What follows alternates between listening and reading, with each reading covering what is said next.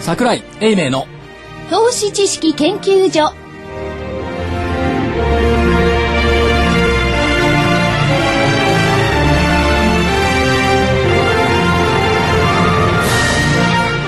こんにちは。こんにちは。桜井英明の投資知識研究所の時間ですスタジオには桜井英明所長こんにちは正木昭夫隊長こんにちは。福井主任研究員こんにちは。そして新人研究員の加藤真理子でお送りします。まずは、えー日経平均今日の大引けですね。はいえー43円17銭高のうん8949円87銭。はい。 43円17銭高の8949円87銭でした。はい。えー出来高の方が16億2800万株、うんえーそして売買代金が1兆164億円でした。はいはい。これでまた1兆円キープ1兆円キープというところですねはいで、えー、と日経平均は先週見通しにかろうじて入った、入った入ってますよおー8818円だもんよかったね。いやいや、ねえそのそういうふうに思ってたからえあ、そうか。はいはい。いやでもあのずっとねマイナスね大したマイナスが上がってきてそうえー、OBK 間際にね、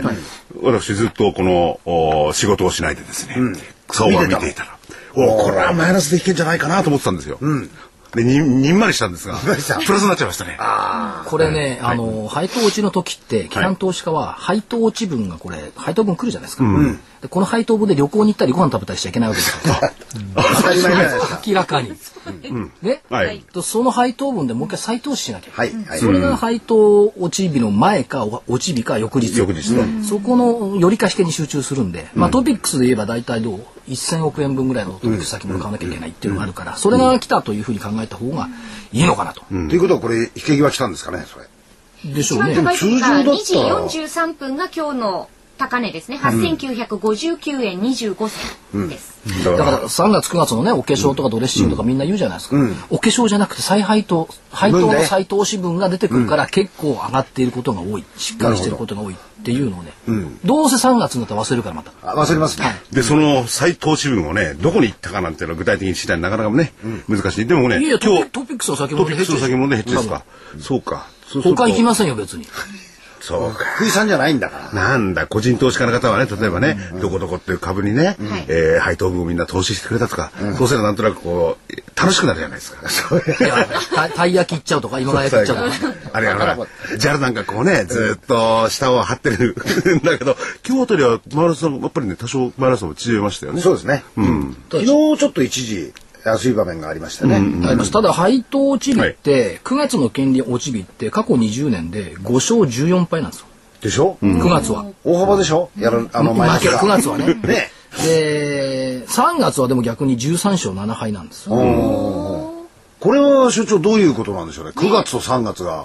同じ配当落ちでも全く違うパタ正ー反ンになる。対なんですね。やっぱり3月は期末っていうことがあるから、多少割れが欲しいっていうのがあるんじゃないですかおーあとね、海外の機関投資家ファンドなんかの動きを見てると、ちょっとこの時期ってやりにくいですよね。まあね。うんそれともう一つアノマリー9月の権利落ち日から9月末までの上昇下落はい。はい。これは9月の権利落ち日から10月末までの騰落と一致する、おーほうほう。うん。ええーもう数もう日数日間三日間の動きが、3日間の動きが、来月の動きを予9測月する10月のところの、お1ヶ月ないし2ヶ月間のはいものと、はい同じ平行になる、平行線をたどるというこパとラレルというか純相関というかおー純相だ関。から昨日安くて今日高くて明日高ければ10月また高いおーおー期待したいですね。 10月が高ければもう念仏のように言います2月が高いアノマリーですこね。このところずーっとそれがワンパターン化してますねい。やだから9月高い、これ多分陽線で終わるでしょ、うん。うん、おそらくこの。これだったらあれです4000ねはまず大丈夫ね、です。最悪の9月と言っていたのが全然、円高の8月も関係なく、 9月、はい9月と、何でしたっけ所長が言ってたの。えわめくなダメくだ、9月。 売れるもんなら売ってみろ。お欧州、アメリカ泣けばいい。泣いたでしょ ?ECB も FRB も。で、日銀もいやいや泣いたでしょ、ね、なりましたね。だから金余り。これを背景に、まあ、個人間の動き。っていうことで見ていっていいんじゃないですか。なるほど。まあ傾向的にはそうで、穴まれはそうで、ただ10月っていろいろありますからね、そこから伺い知れないような動きがドカーンと来たりと かね。あでもね、嫌なこと言うんです福井が。さん、ドカンが好きですよ。福井さん、福井さん、いい、いい調査があるんですよ。え、何ですか全米小売協会のはい。今年のハロウィン関連支出調査おーはい、はい。過去最高の1万7000 1億7千万人が行事に参加、支出額は最大80億ドルはい。おすごいということは7千億円弱うん。で、パーヘッドでみんな80、80ドルぐらいですかもうちょっと少ないまあ、 40ぐらい一人分割りでってことですね。 40から50 ?40 から50。みんなかぼちゃ買うのかいや、違うんですよ。ハロウィンは別にカボチャじゃないでしょ。なそうかかかぼちゃですよかぼちゃでしょでも、まあ、かぼちゃはわかるんですけど、かぼちゃ買うわけじゃないでしょ。あのこうグッズっていうかねそうそですよのまあ、いいおまけという衣装とかね、子供のね。でもね80億ドルって言ったって年末商戦が4700億ドルよ、すごいいや、だけど、トレンドとして、このハロウィンケーキがいいと、はいあのー、それが年末のクリスマス商戦までそう、つながっていくというふうな形もそう考えられますよね。そろそろ11月のねスーパーフライデーっていうのがね、頭にチラチラし始めたっはいはてい。いうところ、まあ、アメリカの方はね、住宅なんかも良くなってるしね。そうなんです。これがねおかしいんですよケースシーラーって前年同月比の1.2%の上昇、はい。プラスでしょうん。悪くないんですよ悪住くない宅でしょでも問題は住宅だってあの人たち言ってませんでした言ってました。言ってましたよね,、まあ、住宅と雇用ってね。住宅と雇用ですよ。うんねで住宅悪くないで、住宅悪くなければ雇用が増える、にもかかわらず、えースペインだギリシャだってまた騒ぎ始めてるでしょ、はいゼネスやったりとかね。あれもやっぱりスペインもギリシャもお金もらってるんですかねストライキの人たちそういうことに。 お金が欲しいからやってんです よ。もう生活かかってんですかなんら。かビビール10杯分ぐらいもらってデモに参加する人結構世の中たくさんいるってでしょうね。 56,000円の日当でそれはどこの話ですか日本中じゃないあの世界中で世界中で。ああ。今、それだけのお金があるかどうか、あの国には。でも払ってるらしいですよまあ全部が全部どうか知りませんけどね、ええ。ということでただじゅアメリカの住宅がいいって言ったところに話を戻しますと、これ見えないふりしてるでしょまあ、見えないふりっていうか、大きなニュースにはならないですし、市場関係者も言ってないですよね。いやだってね昨日はの夜ですよ発表になったのケースシラー1.2%上昇、そしたらニューヨークダウ100ドル安で持ってきたのうん。でこれ日経新聞のコメントかなアメリカ住宅投資の金額は GDP の2%程度しかない、住宅建設が家庭用品や電気機器の消費につながることは見込んでも、需要底上げの効果は限られるちょっと待ってよです、だって、所長ね、マイナスを説明するときにね、景気がこういうところが数字がいいからって言ったら、マイナスの説明にならないから、ええ日経さんもマイナスになりそうなものを選んで書いてるんですいやよ。だから今まで住宅が心配だ心配だって言ってたのにいやわかりますねわかるわかる。これついつま合わないしだそうです。合わないです。いや、でもその、ぜあの、GDP に占めるね、割合が小さいから大したことないよ、良くなってもっていう話なわけでしょ。それ理論的には合ってますよね。だけど雇用を拡大するには住宅投資が盛んにならないと無理よってついこの間まで言ってたのよ、うん。まあ、それはありますよね。ところがほら下の根も乾かないうちにマスコミはそれを忘れて、いや GDP の2%しかないから住宅なんてどうでもいいよってここに騙されちゃいけないねでも読む人はそっちしか見えないもんね。いやだからでしょ疑って日経を読むっていうね裏側ね。常にそう裏側常にね。疑って読まないとあの日経の読み方っていうのは、教わったんでしょ教わりましたどなたかにえー後ほど後ほどね。うんうんよかったよかった。だから、そそういう見方をしていくとやっぱりニューヨークダウンは最高値近辺にいるのも、実際はおかしくはないんですよ。でもう一つ風景が変わったように錯覚しているのが自民党の総裁選ね、まあ、はい。はい安倍さんがなったでしょはいで金融緩和方向、それからデフレ脱却方で、向客。経済刺激策を出してくるんじゃないか、しかし野党の党首ですよ、そうです。そうですね。その割にはちょっと騒ぎすぎっていう気がね、しないかな、まあ、解散の後にはどうなるかまで読んで、マスコミはですね、先を 見て、報道してるんだから。でもね安倍さんを自民党総裁にしてくれた一番の功労者、はい。誰だと思います誰ですか多分ね、あの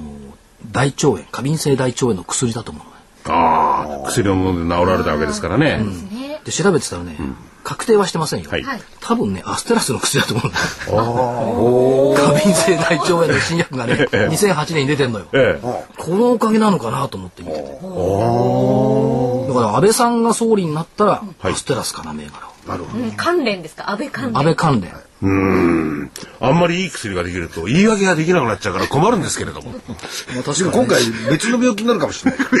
そういうことはないですよ。人を病気にしちゃいけないし、そうね。あ名前がね、はいアステラスのねラモセトロン塩酸塩ほう過敏性大腸炎の薬舌を噛みそうな名前ですけどね。でもね、このお薬によってきっと症状が良くなられた他の患者さんもいらっしゃるんでしょう。がいるでしょだから安倍さんがこれ飲んでるかどうか知りませんよ、はい。の可能性があるっていうことですね。昨日のマーケット面白かったですよね石原さんがなったら日テレだとかね、はいはいはい。 安倍さんがなったら調布製作所だとかねファーストリテイリングも山口県だからいいんじゃないか とわけわかんないなんかほぼ遊んでましたよね。遊んでましたで5番やることなかった現実的なその、まあ影響、政権党ではないんであれなんですけれども、なかったですね。ちょっとしかね。そうですね為替のところ為替の瞬間触れたんですけど。ど、元に戻っちゃってっていうところです。でも、あの、安倍さんはさることながら、野田さんの影がますます薄くなってきましたね。ねええ、それはありますね土。壌は土の中に戻るのかまだしばらくは大丈夫ですよ。この気候ですから。な。あ、まだ、まだ上冬になると土壌は潜るんですよ。なるほどええしばらくは冬眠するために。そうなんですよ。土壌はダメだけど、土俵の上で活躍した人はいるけどね。そうですね。そっちばっかり目を奪われちゃっても。福井さん何そっち見てるのいつも。新聞読まなくてそっち見てる。そう。お相撲なんか見えて。ああ、なるほど ね。ということで、じゃあ、ここでお知らせいって。そうですね。ここでお知らせゲストの方にゲストの方もお願いいねたしま、すいろいろね、お話を伺いたいゲストの方いらっしゃってますんで、ここでお知らせです。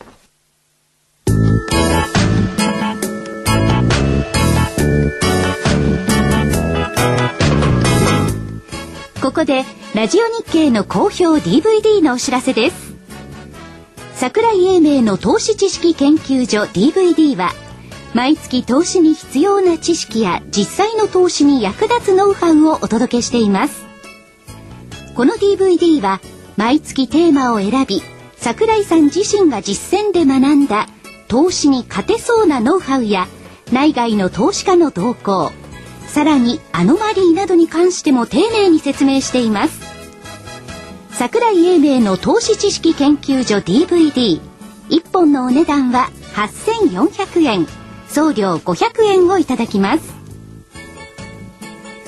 また徳間書店の大岩川源太さんの投資カレンダー実践塾 DVD も毎月発行しています来たる月の投資戦略をどうすればいいか投資カレンダーに基づいて大岩川源太さんが分かりやすく解説します投資カレンダー実践塾 DVD お値段は1本7350円送料は500円です桜井さんの DVD 健太さんの DVD お求めは東京03-3583-8300 03-3583-8300ラジオ日経事業部まで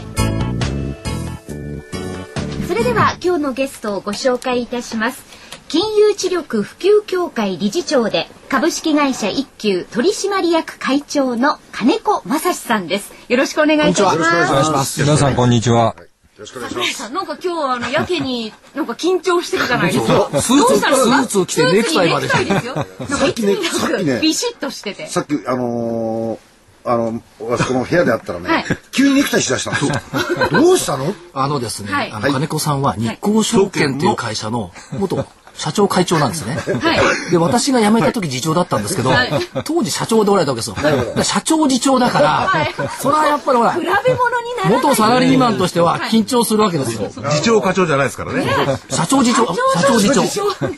しかも、これをコンビで行くわけですかいやいや、しかもその入社した時のね、新入社員研修、日光証券という会社は飯田橋に研修所がありまして、はいそこであの金子さんおいでになって、はい日経新聞の読み方とかですね、株式市場論というのをずっと講義していただいた。あ、その受け入れを今やってるわけ であ、すね。そうかもしれ ない、そうかもしれない。原点はそこにあったんですよ。僕はオリジナルかと思ってましたよ。いやいや、だから。違うんだ、コピーだ。そう、だから緊張してるんだ。 はい、わかりました。さて、はい理事長にいろいろお話を伺っていこうと思うんですが、ええ金融普及協会。知力知力金融知力普及協会。協会これもう今、全国ネットに広がっていって、高校生の、あの、はい甲子園みたいなのをやるんですね。そうですね。これ、あの、今ね、金融知力普及協会というのは、今流流の言葉で言うと、いわゆる金融リテラシーね。つまり、はい日本人は一般的にですね、先進国の、おこの、市民、消費者に比べると、金融ね、保険、証券、銀行、商品に関する知識が弱いと言われてる。ああはいその日本のあの保険会社証券会社銀行に働く人は皆さんものすごく勉強してプロフェッショナルなんだけどもそれを受ける側が弱いんでそれがやっぱり弱いとねやっぱり資本市場っていうのは強くならない、それであの10年ほど前に私があの現役の社長をやった時からこの投資教育研究所っていうのを続けててそれで金融知力普及協会ってのを後を独立して作ってねだ大変おこがましいんだけどももっと投資家の人にもっと勉強してほしいと基礎知識ね。で今それで今それで NPO としてね、はいえーあのいいろいろやってるんだけど今当たってるのはね高校生向けのエコノミクスあの甲子園っていう,、えーいういう番組がねプログラムが当たってて、はいこれはあの全国都道府県の有有力地元の地銀さんねはい。のネットワークであの全国の高校生に参加を呼びかけて、はい毎年2月にはいあの東京であの全国大会っていうのやってチャンピオンこれ優勝すると、ニューヨークに1週間ご招待になる。らしいですよね。いいですでも今金子さんがねあのおっしゃってたんですけどやっぱり、えーおこがましいようだっていうね、あえてお話ししたんですけども、やっぱり投資家サイドの方も勉強しないと、やっぱりいろいろ困ることを、まあ騙されるとは言わないんですけれども、そういうことありますよね。あります、うんでニューヨークアメリカなんかでやっぱ子供のうちからそういう、まあ、国際最初はね、からなんですけどやっぱり知識をちゃんと授けますもんね。そうです、であのアメリカはね、まあ、小学生の中でもそのお金の使い方、まあ、お金の使いあの貯め方ですね、ええまず社会人だったら働くでしょ、働いて収入が得たらそれでじあの規律ある生活をして、それで必ず残すと、はいしあのいわゆるセービングをして、その残ったものをきちっと資産運用をして、将来がのこの豊かな生活を、自分の生活をするためにあのやりなさいと、まあそういうことなんでもう小学生の頃からそういうことを教えてる、はいそれからそういうのを教える NPO がものすごくありまして、ね、正木さんもそういう形でしょはい、あのその通り、まあこれを実践したいなと思って、あの金子さんに理事長になっていただいて、うんね IFA 協え会えやってるんですけどね、はい。そうすると、あれですか、その、やっぱりその、儲けた損したというところから先に一歩進んで、世の中で何が起きてるのか、経済ってどうなってるのかって、ここまで踏み込んで考えないといけないってことですね。えーそうですそうです、もう要するにあの何かが起こるとこれはあの経済にどういうことが与えてそうするとマーケットにどういう影響を与えて、そうすると金利がどう、株価がどうね、自分の持ってる金融商品がどうなんだということがスーッとこう分かるぐらいの知識でしたね、その特別に細かい知識はまた別なんだけども、そういうことをもう小さい時から考える癖をつつけておくと。そうすると、ああの銘柄は買ったけども、何をやってる会社でしょうかなんていう質問はなくなりますわね。うんいやだだからそういうことをしちゃいけないんえでえす、よ時々質問になるんだけどあれで買って儲けたんだけど、ところで何やってる会社でしたっけって人多いんですよ。ね、やっぱり自分でまずその社会の現象からいろいろ調べて、自分で結論を出すという癖がつきますよね。そうですそうです。で自分でちゃんとあある銘柄まあ株式投資をする場合株式投資をするときに自分で理屈を考えて納得して投資をすれば、その株価だから上がったり下がったりあるけど下がってもね、あの自分でも分か分かってるし上がっても下がっても納得いくと思うんだけど、そういうことをしないから。はい。あの、勧めてくれた、あの、あの人が悪いとか、あっちが悪いとか、ねえ、あの、民主党が悪いとか、人のせいにしちゃう。うんなるほど。と思うんですけど。うん。まあね、桜井社長が悪いっていう分にはいいですけど ね。問題はないですよ。問題はないですよ。でもそういうね、やっぱり、あの自分で、えー知識を持って自分で決めるってやっぱり大事ですよね。大事ですだからこの例えば年金の問題なんかも、そういうとこ結構根っこあるかもしれませんね。全員が全員そういうマインドであって、あるいはその年金は誰が運用してるか知らないんですけれども、運用者もね、子供の頃からそういう知識を持って、で、その知識を持つってことは人にも説明できるんでね、いい、そうですろんな人がね、分かり、分かりやすくなったりね、いいだから年金の運用って問わないでしょ、誰も。どうなんだこれ不思議なんですよ自分たちで出してるお金なのに、運用については10兆円損失を取らないしようと誰も何も言わないっていうこれ10兆円ずつ毎年儲けてたら不払い運動も全然影響なくなってくるんじゃないかなそれはそうですよね。そうですよ。税金、税金だって上がらないするんだから。あそうですよね。だから運用等ということがねやっぱり必要だと思う、ですからね、あのね、ね、年金資金を今運用してる、あの、まあ、信託銀行の方とかね、それから投資顧問会社の人、それぞれの勉強をしてプロフェッショナルの人だから、あの、いいんだけども、そういうの指揮監督する官庁があるじゃないですか。ありますね。はい。そういう人が天下りをして、そのあのその、ね、年金基金をおこの持っている事業者のところにはい行ってる、でその人たちが、まあ、最近のいろんな新聞報道によれば事件が、りまほしたねとんど金融知識がない、はい、ないですよ。これがもう信じられない話ですよ、僕に言わせると、うんあっちゃいけない、はい。いけないこことが起きてるから、大事な年金を、あの出してですよな。はい。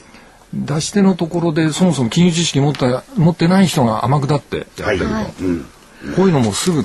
外さないとそういう人は。まあ接待とゴルフで運用先を決めちゃいかんちゅうことだよいやだからこれ具体名上がって IAJ でしたっけ AIJ AIJ あの時だってねそれはかわいそうですよ亡くなった方しかしあの担当者がねちゃんとしてれば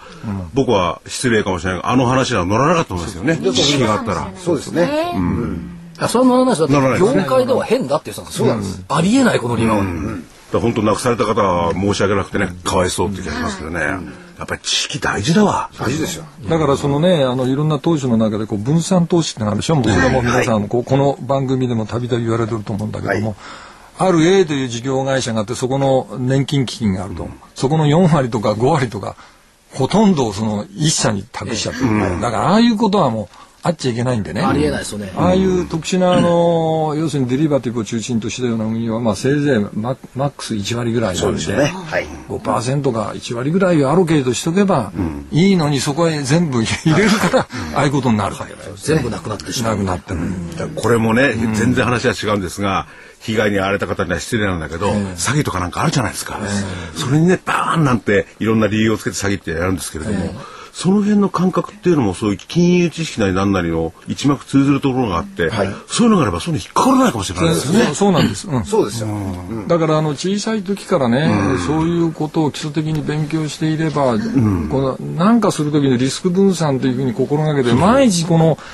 10%がダメになっても他の9割があるとか、毎日この5%をね運用したとかパーになっても大丈夫だとか、安全弁を作ってやるような常識を普通持たなきゃいけないんだけど、そうですねそういうその教育がされてないはい。一番大事な。なんか自分に置き換えても全くそういうことって今まで教えてもらったことがないなって思うんですよそうそねうそう。だから投資家さんも目いっぱい株買っちゃうんですよそうそうそうキャッシュ持っとけばいいのに目いっぱい株買っちゃうだかあ全部100%と一緒に向けちゃう。はい抜けちゃう。らお金で置いておくのが我慢できないあだからお金で置いておくのは我慢できないから次の株買う、だから今回なんてねお金で置いといた人がね結構 JAL 買ってると思うんですよなるほど。おー営業マンがこれ預かり金でありますから JAL にしておきましょうっていうそういう相談なんか来ましたけども、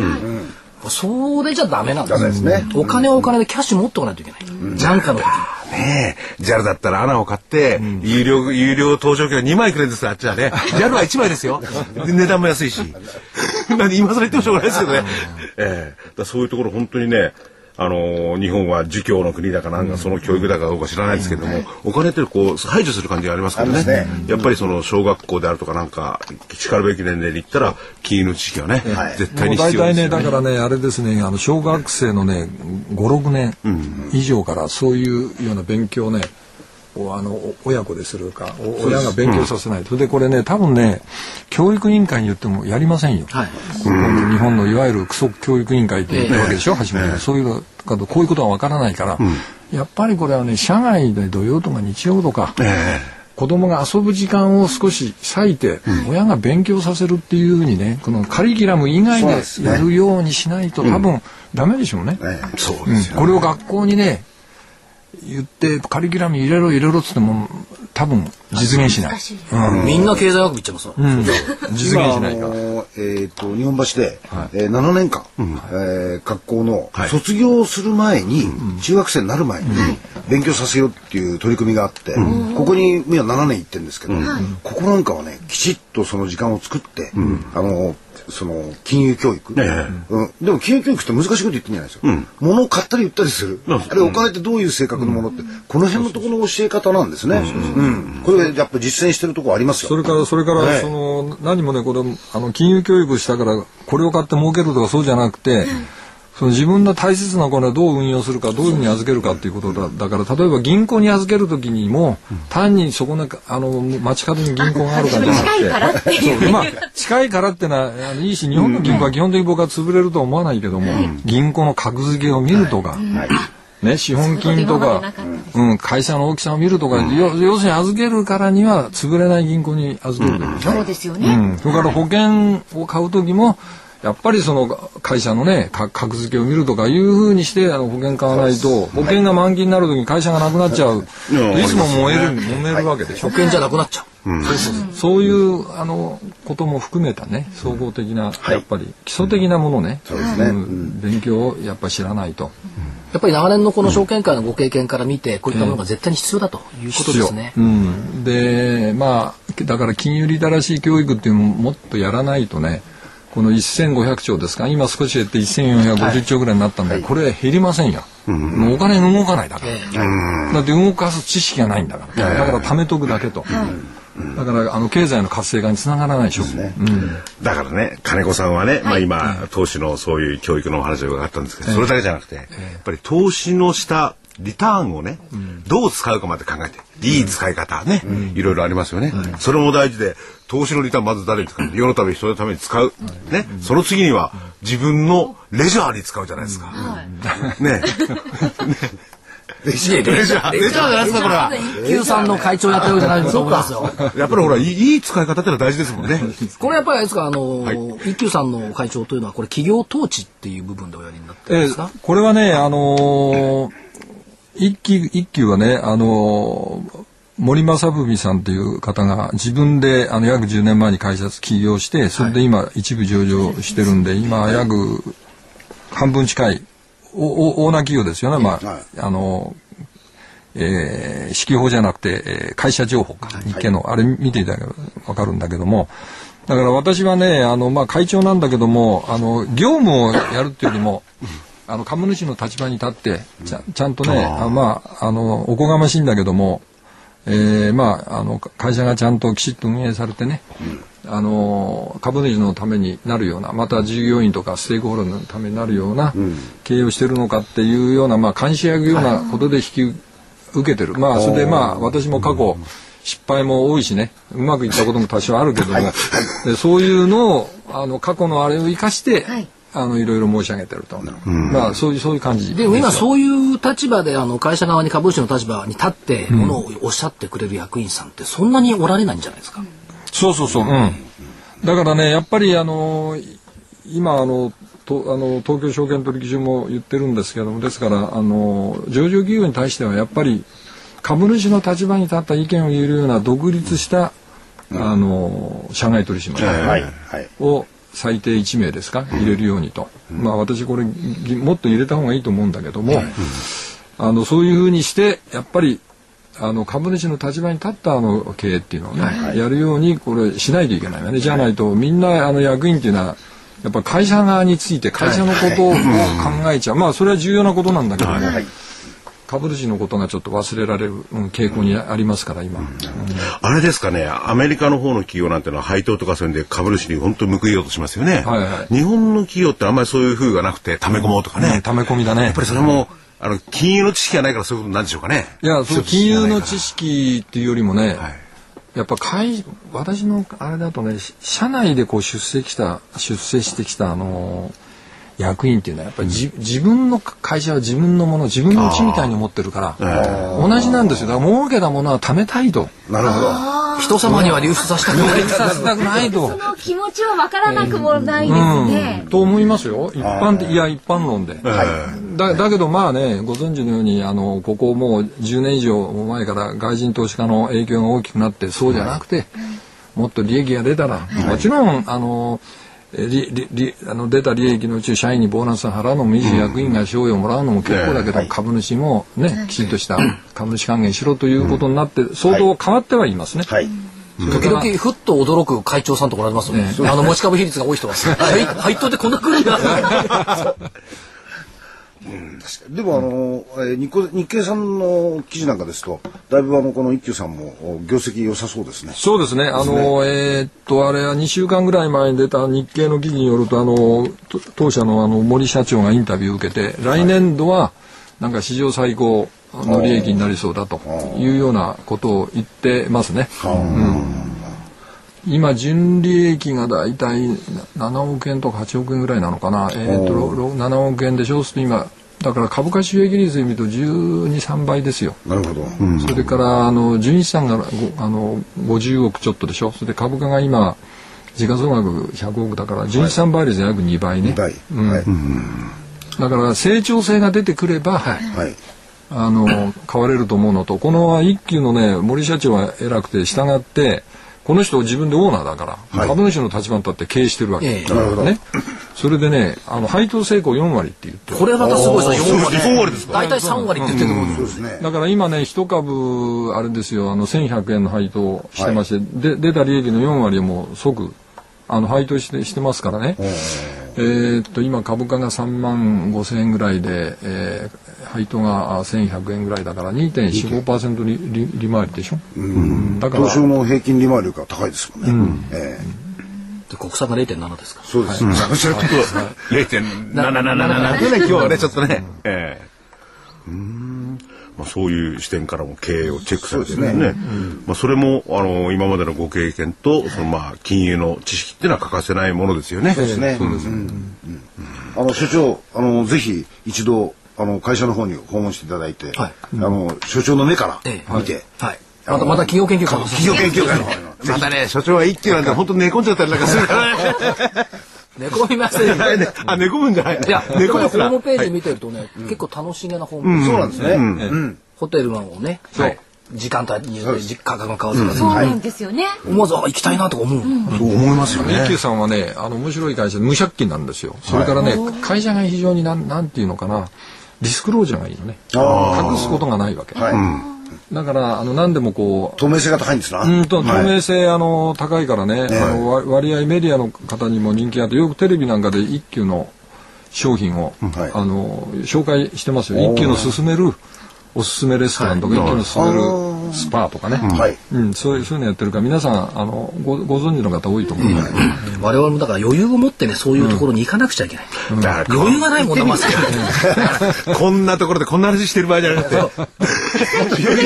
街へ出ようって言って。街に出た方がいいですね。ということでね、金子さんにはね、まあ、ここにスタジオにいていただいて、えーお話をね、ぜひここでお知らせにね、ちょっと行きます。はい。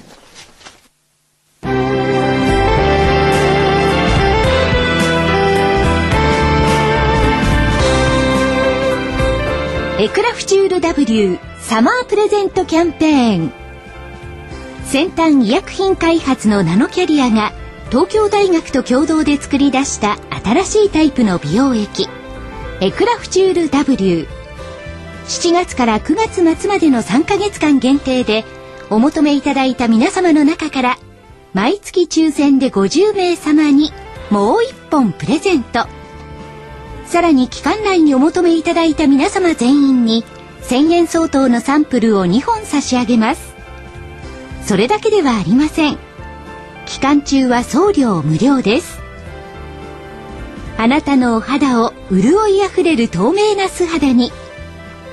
エクラフチュール W1 本のお値段は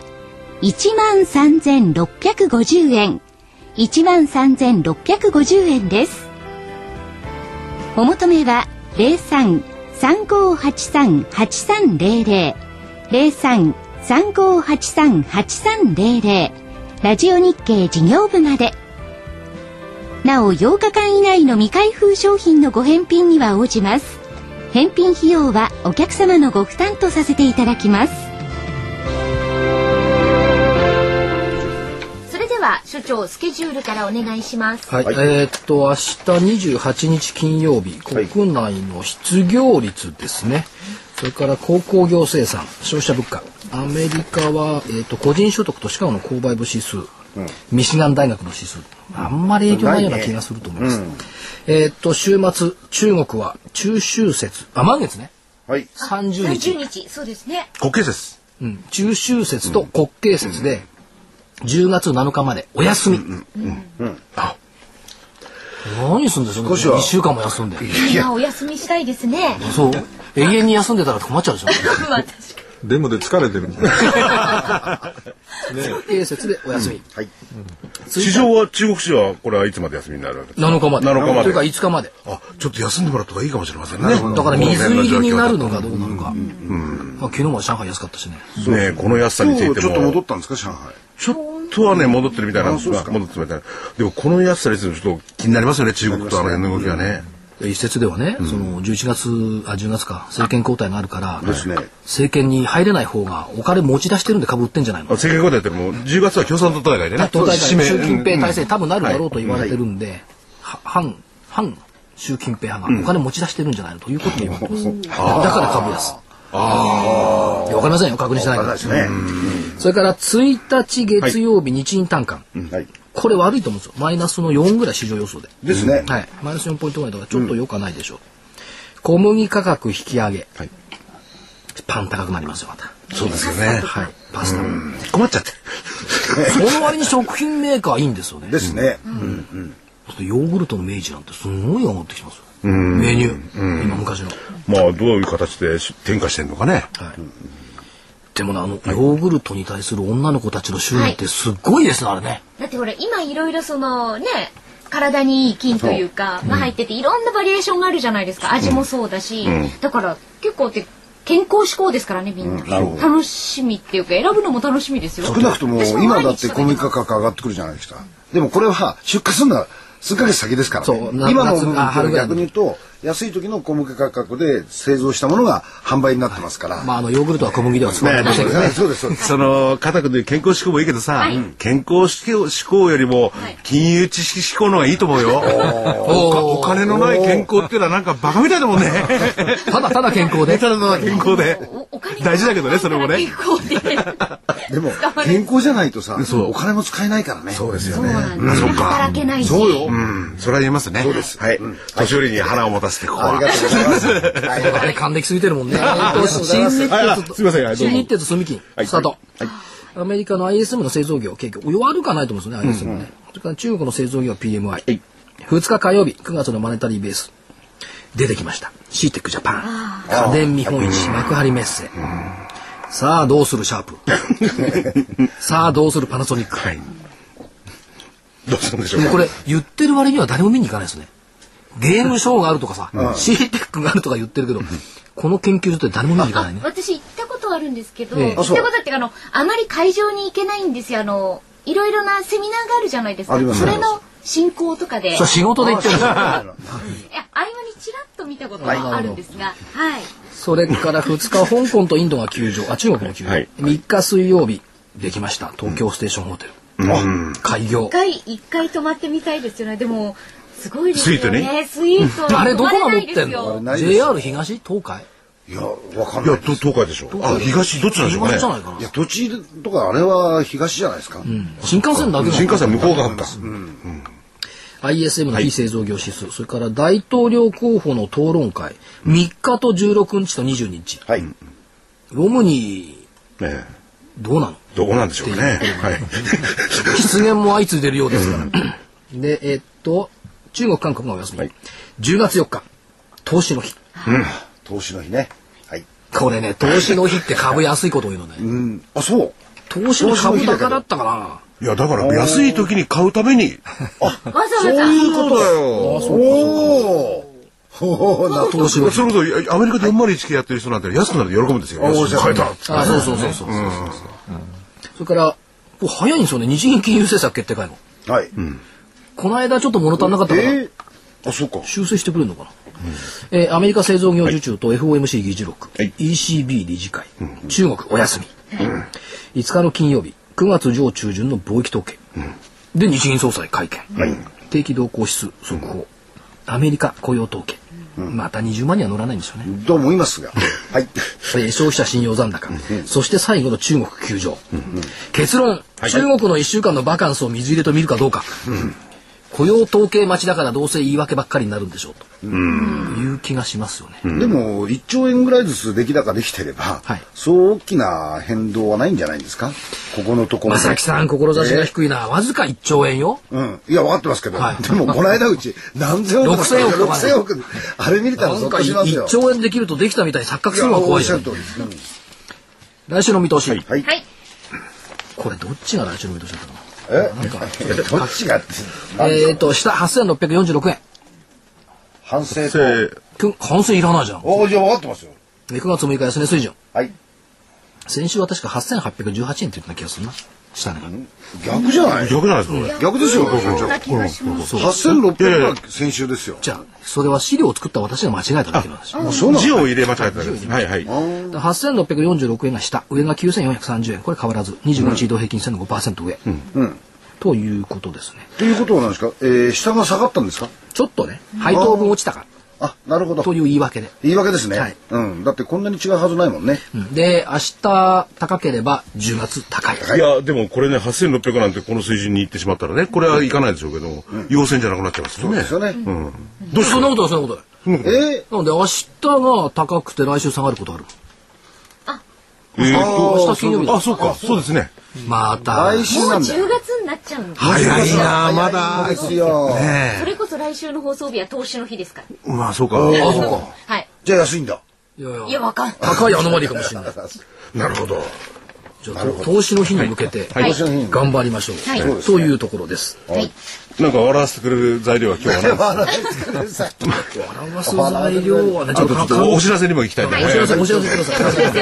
い。先に大事なお知らせをじゃあ、お知らせ最初に行かせていただきましょう。はい。えーまずは投資知識研究所の DVD9 月号が本日発売になります誰でもわかるオプション取引第2弾実践編です価格は8400円送料が500円になりますそして8月号の第1弾基礎編とセットでお求めいただきますとお得になります、えー通常ですと16,800円なんですがなんと2100円お得な1万4700円でお求めいただけます。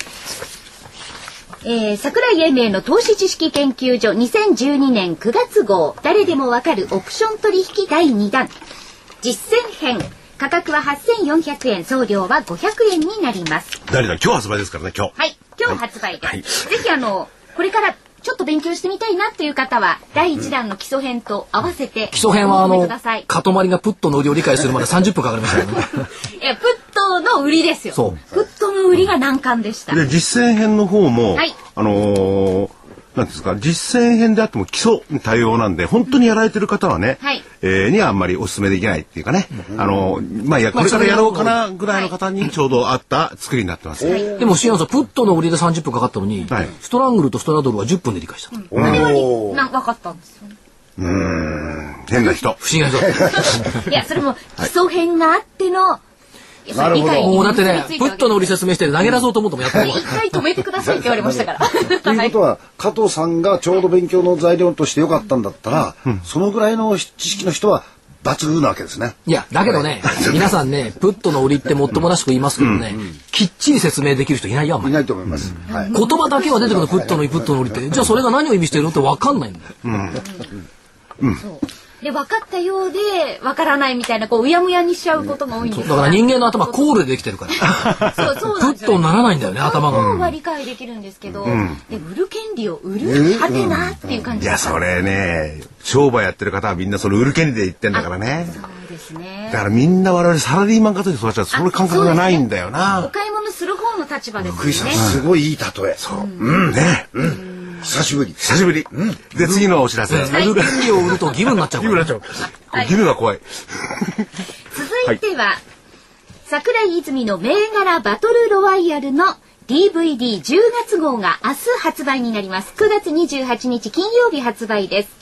桜井泉の銘柄バトルロワイヤル、ウハウハ銘柄、がっくり銘柄をズバリ、多角視点から銘柄を絞り込め、えー2012年10月号、価格は8400円、送料は500円になります。そして明日の番組ですが、えー明日の桜井泉の銘柄バトルロワイヤルは通常の放送時間、午後3時10分から4時までの50分間の放送になります。どうぞお楽しみにで。この銘柄バトルの方は、えー所長とですね泉さんが24銘柄おー、すをごい取りで上すげてね。そんなに言ってたいや言ってましたよそんなにそんなにうわ、すごい。前回が20銘柄、はい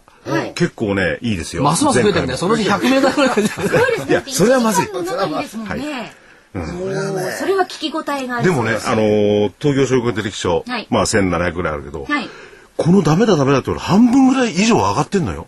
でその中からまた特にいいのを24銘柄1700のうちから出てくるから。だから泉は売りだから、半分は下がってるあそっか、ちょうどいいんです売りと買いと両方。ははいい。両面から皆さんにね。ぜひご覧ねいただ2いつての DVD をお求めいただはいけ、れば参と思考いまにす、なさっていただきたいと思います。えそしてですね、いよいよ、えーサマーキャンペーンも今日と明日の2日間になりました、エクラフチュール W 美容液。こちらの方はですね、東京大学と東京女子医科大学の研究成果を生かして、ナノキャリアが開発した新しいタイプの美容液です。無着色、無香料、アルコールフリーの自然な仕上がりです。肌が本来必要としている成分のみを配合しています。あの肌のターンオーバーを一定に整えてちょっとあの夏のね日差しなんかで疲れたお肌にもとってもいいんじゃないかと思います健康的で透明感のある素肌へ導いてくれますこの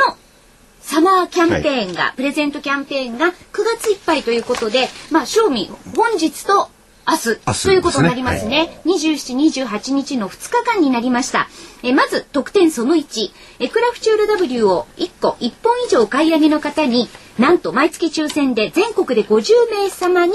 もう1本プレゼントという、これ嬉しいですよね。買わなきゃ当たらない。はい。そして、買っても当たらない時あります。 その2、その2はお買い上げの方に1本につき2個はいサンプルをプレゼントさせていただきます。そしてその3、セール期間中は送料が無料になります。エクラフチュール W 美容液価格は1本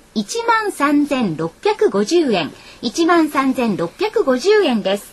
えー DVD そしてエクラフチュール W のお求めは、零三三五八三八三零零零三三五八三八三零零ラジオ日経事業部までお電話でお願いいたします。月曜日から金曜日の午前10時から午後5時30分までお電話をお待ちしております。以上お知らせでした。はい。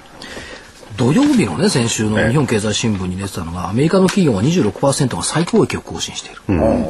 そんなにしてると思いますよ思わなかったですね。ねでもこれ26%ってすごいですよ。 4社に1社でしょでね、えっとまあ、最近下げてますけどね、第2四半期で最高益更新した企業の中にキャタピラが入ってる、ね